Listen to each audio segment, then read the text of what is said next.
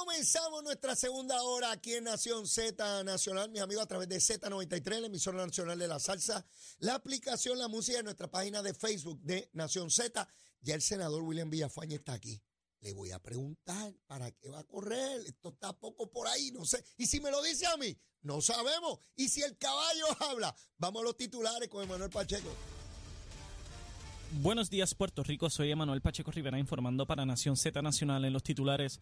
Ayer lunes el Senado de Puerto Rico aprobó una medida legislativa que autorizaría a los 44 municipios costeros, en coordinación con el Departamento de Recursos Naturales y Ambientales, a diseñar y construir rampas, muelles y varaderos ante el retraso en la reparación de este tipo de estructuras luego de resultar severamente afectadas por el huracán María. Por otra parte, en vías de promover la unidad colectiva del Partido Popular Democrático, el exalcalde de Isabela, Carlos Charlie Delgado Altieri, descartó ayer aspirar nuevamente a la candidatura a la gobernación en los comicios generales de 2024, así como cualquier otro cargo electivo. Por otra parte, ayer lunes el gobernador Pedro Pierluisi dijo que la jueza Jessica Padilla Rivera seguirá al mando de la Comisión Estatal de Elecciones mientras espera por la evaluación de su equipo legal en torno a la sentencia del juez Alfonso Martínez Piovanetti del Tribunal de Primera Instancia de San Juan, quien determinó que el interinato de la presidencia alterna del organismo electoral no puede ser ilimitado. Hasta aquí los titulares, les informó Emanuel Pacheco Rivera. Yo les espero en mi próxima intervención aquí en Nación Z Nacional, que usted sintoniza a través de la emisora nacional de la salsa Z93. Que venimos bajando, mire, chévere, aceleradamente. Nación Z Nacional por la Z. Y aquí seguro que sí, comenzando esta segunda hora a través de Z93. Soy Leo Díaz y está aquí nuestro senador por acumulación, William Villafañe, nuestro querido amigo. William, saludos, ¿cómo estás? Saludos para ti, Leo, para Chero, para Emanuel y para todo el pueblo de Puerto Rico. William, el domingo eh, todo el equipo del Senado, eh, liderado por Tomás Rivera Chat, hicieron una conferencia de prensa donde radicaban sus candidaturas. Fue una conferencia de prensa impresionante. No solamente estaban todos los incumbentes, sino yo diría que todos los aspirantes. Allí estaba William Villafañe, yo estaba allí. Pero William Villafañe no radicó candidatura. No. ¿Por qué? Porque estoy considerando seriamente eh, presentar candidatura para la comisaría residente. Claro está, hay una serie de pasos y conversaciones que están ah. todavía en proceso. Ok. Y el proceso no lleva todavía un mes abierto. Ya. Eh, faltan todavía incluso dos meses, poco más de dos meses para concluir el proceso de erradicación de candidatura. Mm no hay un nivel de, desespero para eso. Ya. Eh, y siempre me he caracterizado por llevar estas consideraciones de manera seria y prudente. Y en el momento correspondiente estaré entonces anunciando eh, el paso que daré. Eso quiere decir que hay solamente dos alternativas. O correr para comisionado residente una vez concluya ese proceso o regresar al Senado. O, o al sector privado. Yo también, ¿verdad? Eh, me desempeñaría muy bien en el sector privado, así que no tengo eh, problema con eso. Yo, yo, sé que esa alternativa siempre está abierta, pero, yo no, pero yo no vislumbro esa para ti. Eso, eso soy yo. Yo te vislumbro en la papeleta del Partido Nuevo Progresista. Obviamente corresponde a su señoría determinar en, en qué rol. Y, y como tú dices, no hay prisa porque el proceso concluye creo que el 2 de enero porque el día 30 cae fin de semana y tiene que ser eh, eh, eh, un día hábil para, para, cerrar el proceso. Así que tiene todavía dos meses para radicar la candidatura. Por supuesto. sea al Senado o sea comisionado residente. Por supuesto. ok. Hay personas que, como Charlie Delgado Altieri y el general Reyes, que entraban al proceso si no había primaria. Ese no es tu caso.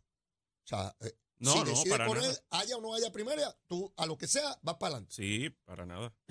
para nada. O sea, que eso no, no, es parte de la consideración tuya de si hay uno o dos más, de si hay cinco o seis. Si decides correr, vas para adelante. Eso no es parte de la consideración. Ok, fantástico. Así me gusta. Yo esta cosa de que corro si no hay primaria, pues se creerá uno mejor que nadie. No, no, uno, si hay primaria hay. Si la primaria es deseable o no, eso lo evalúan los electores y es parte de la discusión política. Pero cuando yo aspiré a las posiciones que aspiré toda mi vida, y en todas tuve primaria, este, no estaba sujeto a que yo era el único, porque yo era mejor que nadie, no, el pueblo decide eso, quién corre y quién no corre. Y, y, estoy claro en que tengo la capacidad y la madurez para llevar a cabo un proceso de primaria con la disciplina y la prudencia que requiere para lograr tener la fuerza moral de pedir el voto, incluso a aquellos que en el proceso primarista, ¿verdad? Le dieran su voto a alguna otra persona. Mi opinión, la de Leo Díaz, no tiene que ser la de nadie más, la mía, la mía, es que tú estás sumamente preparado y cualificado para aspirar a la comisaría residente. Esa es mi opinión, esa es mi opinión. Y quiero que quede clarito aquí. Eh, si hay más candidatos, los que sean, en su momento lo evaluaremos y, el público, el, el, pueblo, ¿verdad? Toma la determinación. Y, personalmente, y lo he dicho, eh, todos los que se han mencionado eh, son personas comprometidas con la estabilidad, con, el partido, con Puerto Rico también, y capaces y eh, no dudo de que todos ellos eh, representan algo mucho mejor que lo que la élite colonial ha, ha presentado. Qué interesante porque tú haces ese planteamiento y lo que viene rápido a mi mente y a mi recuerdo es que distinto a esa generosidad y a ese sentido institucional que tú acabas de expresar, ese no fue el de la comisionada residente, que dijo que Puerto Rico iba por mal camino, señalando al compañero de partido y gobernador. Nada, lo dejo ahí, para que vean los contrastes entre lo que acaba de expresar William Villafañe para posibles contrincantes o contendientes que no son sus enemigos, son sus compañeros de colectividad, que podrían tener un interés tan genuino como el tuyo y tú no tienes palabra para desmerecer eh, a esas personas, sino por el contrario, reconocer su talento y también su compromiso. Eso, eso habla tan y tan bien de ti, William. Y yo quiero que ustedes establezcan los contrastes. No lo dije yo, lo dijo él y yo les comparo unas cosas con otras. Quiero ir contigo, William, a un elemento que yo sé que, que te llama mucho la atención y es este proceso de descentralización de escuelas que ya hoy se da cuenta que el proceso va adelantado. Se han identificado 74 escuelas en ocho municipios, en tres zonas, y algo que me llamó la atención muy favorablemente es que estas regiones se dividen en distintos elementos geográficos, de manera que no se atienda o al área metropolitana en particular, sino que tratan de tomar una muestra representativa de lo que es todo nuestro sistema escolar público en Puerto Rico para este proyecto piloto de, descentralización. Tú recordarás que cuando se anunció esto, recibió elogio de, de, personas de todas las ideologías porque es algo que hemos venido discutiendo por décadas y que no habíamos podido instrumentar. Y la secretaria eh, interina del Departamento de Educación habla muy optimista de, de lo que está ocurriendo, William. Sí, y, es muy necesario y ella lo entiende muy bien. Ella dirigió una región educativa y lo hizo de, manera excelente. Pero a nivel eh, nacional, el, lo ordinario es encontrar un, sistema regional educativo, no un sistema macroestatal como el que tenemos aquí en Puerto Rico, donde hemos creado una agencia sumamente burocrática y con una, un andamiaje, una estructura muy difícil comparable a empresas multinacionales. Y, mira eh, lo que tenemos. Tenemos una agencia con sobre 40 mil empleados, eh, como casi 50 mil, que al mismo tiempo tiene más de mil entre escuelas, oficinas, talleres, eh, almacenes, distribuidos por todo Puerto Rico. eso es muy complejo de eh, dirigir, de mantener alineado. Tú necesitas poder empoderar a, cada zona de para que puedan operar y puedan actuar de acuerdo a sus necesidades, que son muy distintas las que tienen una versus las que tienen otras zonas. Y este mecanismo de la regionalización, por llamarlo así, y descentralización, porque eh, transfiere muchas de las facultades y poderes que están centralizadas a nivel eh, del, de la Secretaría a las regiones e incluso a las mismas escuelas, esto va a facilitar la agilidad con que se atienden los problemas en las escuelas y asegurar que el dinero que tiene, ese presupuesto que tiene el Departamento de Educación, llegue al estudiante, llegue al salón de clase. Ese esfuerzo, William, va unido al elemento de la tarjeta esta que ahora tienen los directores. Hoy también se da cuenta que los directores han comprado ya 1.4 millones en materiales, materiales perdón, para las escuelas. Señala la secretaria que los directores están pidiendo ampliar el número de artículos que pueden comprar, entre ellos el equipo que necesita la fotocopiadora, que tú sabes que es muy caro, eh, que, que no está incluido, pero que dice que ha aliviado enormemente porque ya no hay que pasar por todo aquel proceso burocrático que tú describes de mandar allá para que la región envíe, sino que el propio director va con esa tarjeta y compra. Y ahí hay todo un tracto de qué se compró, dónde se compró, y eso ayuda también a la fiscalización de, lo que, en efecto, lo que se está comprando es algo necesario. Así que veo un esfuerzo grande, William, por transformar un sistema que por décadas, ¿verdad? Se han hecho esfuerzos por, tanto por PNP como por populares, porque yo reconozco que tanto administraciones del PNP como del Partido Popular han hecho esfuerzos por cambiar el sistema, pero no lo han logrado, William, no lo han logrado. Y, y estoy segurísimo de que esto es un paso gigante en la dirección correcta. Y mira, mi, mi mamá fue maestra, es maestra eh, retirada y por muchos años. Y yo conozco el, ¿verdad? El maestro de educación ponía de su bolsillo para eh, que en el salón de clase no faltara ningún material. Y no era porque no hubiera el presupuesto, no, hubiera ni, no era ni siquiera por la falta de conciencia a nivel gerencial, es que la burocracia se lo comía. Así es. Entonces, eh, esto lo que hace es, mira, vamos a facilitar las cosas que aquel que ese día se entera que hace falta X o Y cosa para poder permitir que en el salón de clase fluya eh, la, lo que es la dinámica de la enseñanza, pues que lo pueda hacer ese mismo día y resolver. Y así garantizamos que no se pierda tiempo lectivo, que los estudiantes se mantengan animados y atraídos a, lo que es esa dinámica, que el maestro se sienta respaldado por, por el sistema en el que está involucrado. Y a final de cuentas, el beneficio neto es para Puerto Rico, que tiene entonces eh, menos deserción escolar y eso repercute en muchos beneficios para la sociedad y una, y, una clase eh, joven adulta ready para, para, trabajar y enfrentar cualquier reto de la vida. Mira, me quiero mover al asunto de la campaña presidencial republicana, porque ayer empiezan a salir anuncios de Donald Trump contra el gobernador de la Florida, Ron DeSantis, en el estado de Iowa y la campaña negativa que le está haciendo Trump a, DeSantis es que hay que votar en contra de DeSantis porque apoya la estadidad para Puerto Rico. Mira qué interesante cómo Puerto Rico y nuestra condición colonial sale a relucir en una campaña presidencial. Y habrá quien me diga, ve que no nos quieren. No, no se trata de eso.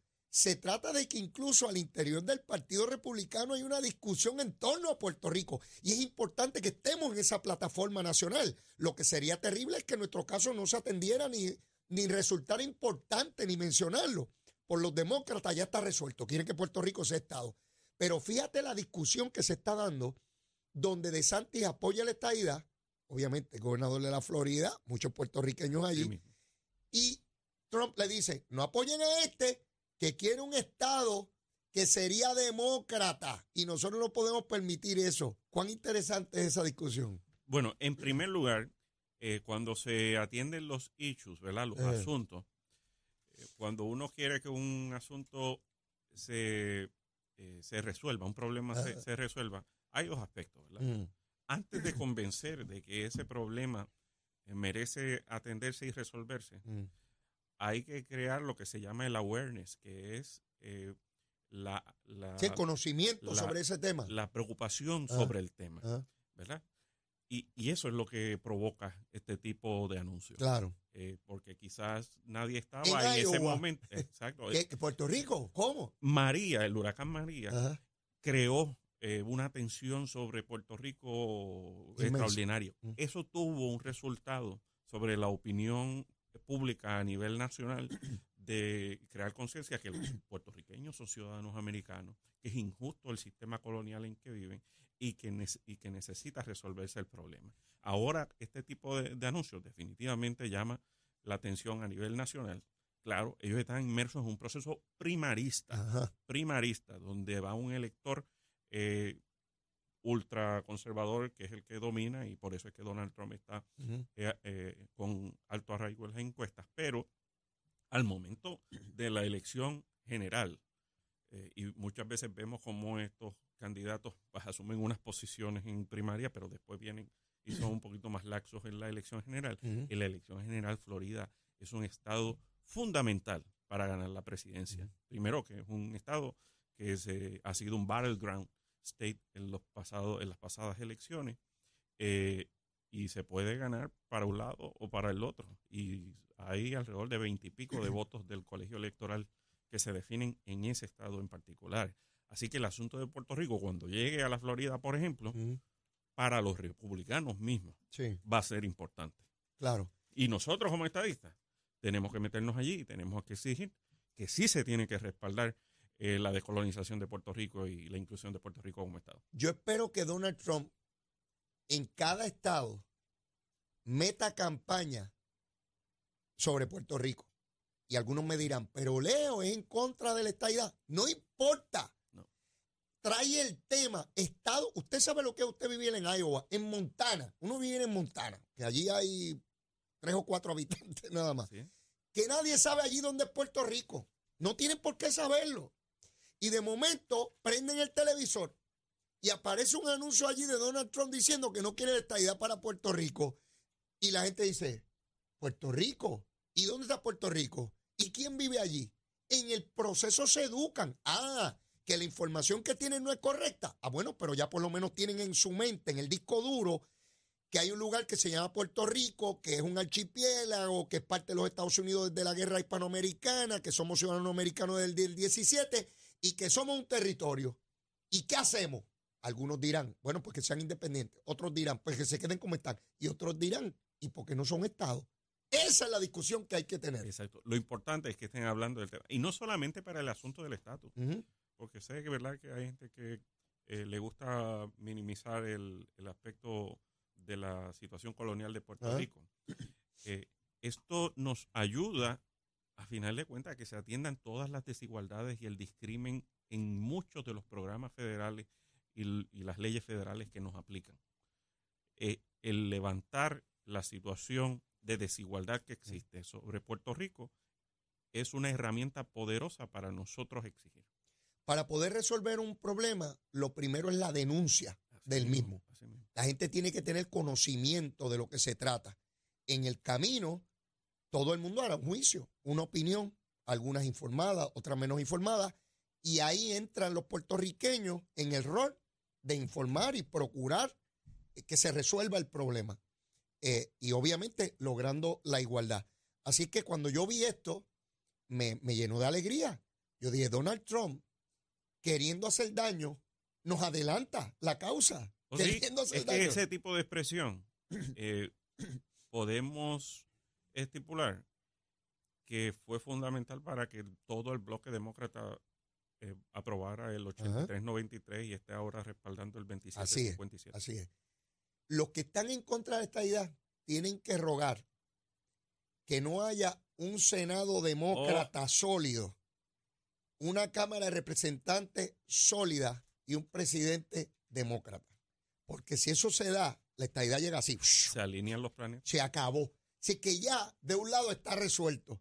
Y es cuestión, no hay que convencer a todos los republicanos, hay que convencer a un grupo crítico. Que lo, que lo hay. Porque es que, porque es que, por ejemplo, en la Florida, eh, hay un sinnúmero de republicanos que han sido eh, también fervientes defensores de la estadidad y de los puertorriqueños, la comunidad puertorriqueña en, en la Florida y en otros estados también.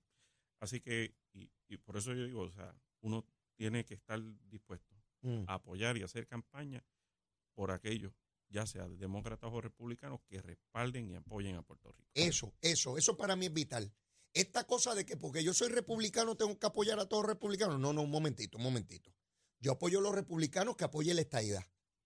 Ah, porque soy demócrata, voy a apoyar a todos los demócratas. No, yo apoyo a los demócratas que apoyen la estadidad. Y aún siendo republicano, si hay demócratas que apoyan mi causa, yo tengo que estar con esa persona si es el que me está defendiendo. por supuesto. Y yo veo bloques aquí, ay, si soy republicano tengo que votar con republicano. Con... No, mi hermano, no, no. ¿Quién resuelve el caso de Puerto Rico? Ahora, si yo viviera allá, pues eso es otra cosa. Pero aquí, luchando por la descolonización, por el que quiera ayudar a Puerto Rico. Sí, porque eh, nosotros no podemos vivir en un sistema de, de de democracia por proxy, o sea, por, por delegación de otra gente que otra gente. No, o sea, eso no es democracia. Eso no lo es. La Comisión Estatal de Elecciones da un paso gigantesco ayer en términos de lo que es la tecnología, dando paso por primera vez en la historia de Puerto Rico a que los eh, ciudadanos puedan inscribirse para votar, puedan hacer transferencias, reubicaciones a través de mecanismos electrónicos que no haya que ir físicamente a un lugar para hacer sus transacciones electorales. Esto era impensable, William, cuando yo comenzaba en el proceso político. Había que ir allí, había que llenar papeles, toda la cosa. Ustedes, cuando radiquen sus candidaturas, ya los endosos no van a hacer todo aquel montón de papeles que había que repetir y pasar y llevar con un ejército de personas, que era, era hacer eh, hay maneras de viabilizarte un derecho, William.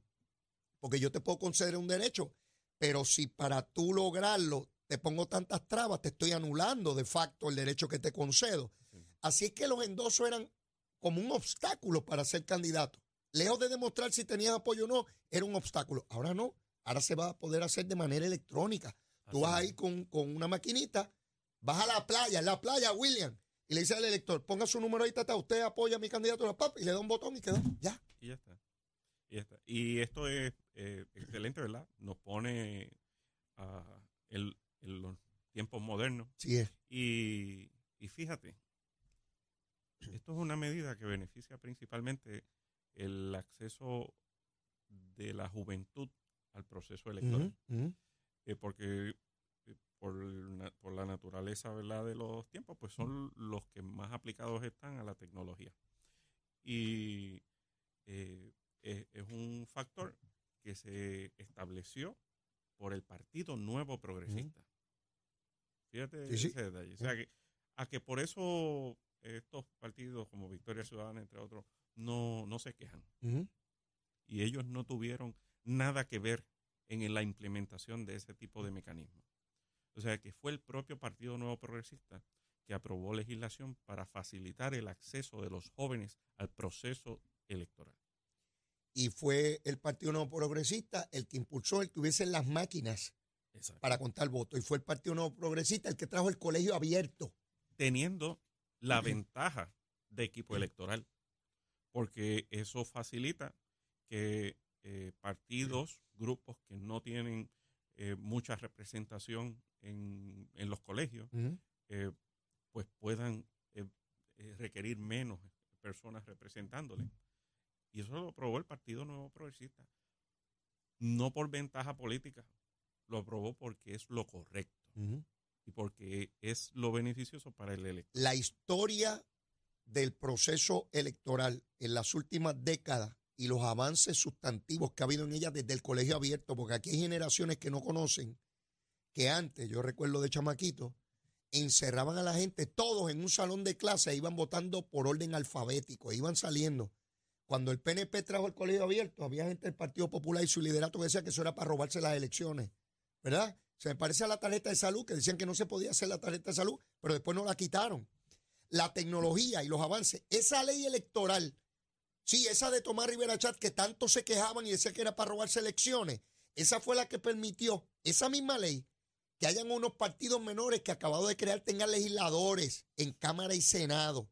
Y es la misma que hoy permite esa tecnología que vamos a estar utilizando. La misma. Se ha trabajado para depurar el proceso y, y, que sea uno donde haya más confianza para el elector. Que siempre el que pierde va a venir a cantar foul. Ah. Bueno, pero eso no podemos que hay gente que sigue llorando y llorando y buscando. Sí, sí, El fraude, el fraude que nunca procesaron a nadie, ni nadie, ni querellas, ni nada por el estilo. A mí el que, el político que me diga, sea PNP, popular, independentista, victorioso de unido, me la robaron, pues usted es un tontejo que nunca debió haber sido candidato. Si a usted le robaron la elección, Es que usted no tenía ni la gente ni estaba preparado. Y si no estaba preparado para la elección, mucho menos para gobernar, ser ni legislador ni alcalde. Porque, la ley permite total transparencia en el proceso, presencia y representación en cada fase del proceso. ¿Cómo me va a venir? Me la robaron. Pues usted es un tontejo o una tonteja que no tiene la capacidad ni para velar sus propios votos. Usted no puede ser el funcionario público porque le van a robar en la cara y, y, no va a saber bregar las cosas.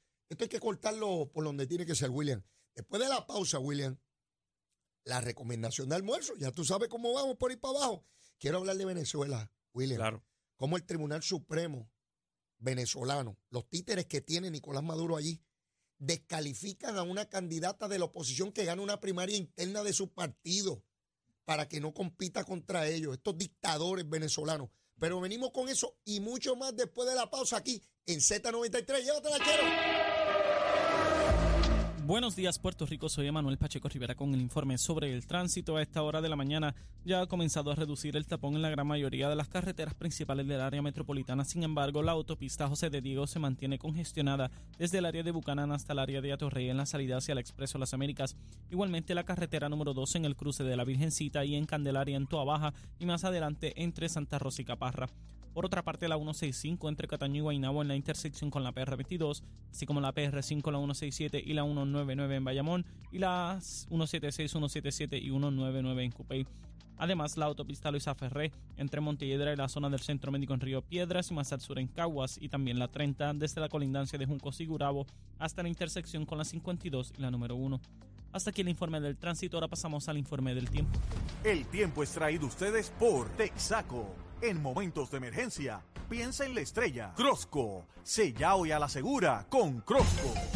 Para hoy, martes 31 de octubre, el Servicio Nacional de Meteorología pronostica para todo el archipiélago un día principalmente nublado y lluvioso, con chubascos dispersos y aguaceros pasajeros en la tarde para todo Puerto Rico.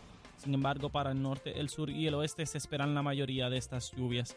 Los vientos se mantienen hoy del sureste de 5 a 8 millas por hora con algunas ráfagas de hasta 20 millas por hora y las temperaturas máximas estarán en los bajos 80 grados en las zonas montañosas y los medios a altos 80 grados en las zonas urbanas y costeras. Hasta aquí el tiempo les informó Emanuel Pacheco Rivera. Yo les espero en mi próxima intervención aquí en Nación Z Nacional que usted sintoniza a través de la emisora nacional de la salsa Z93.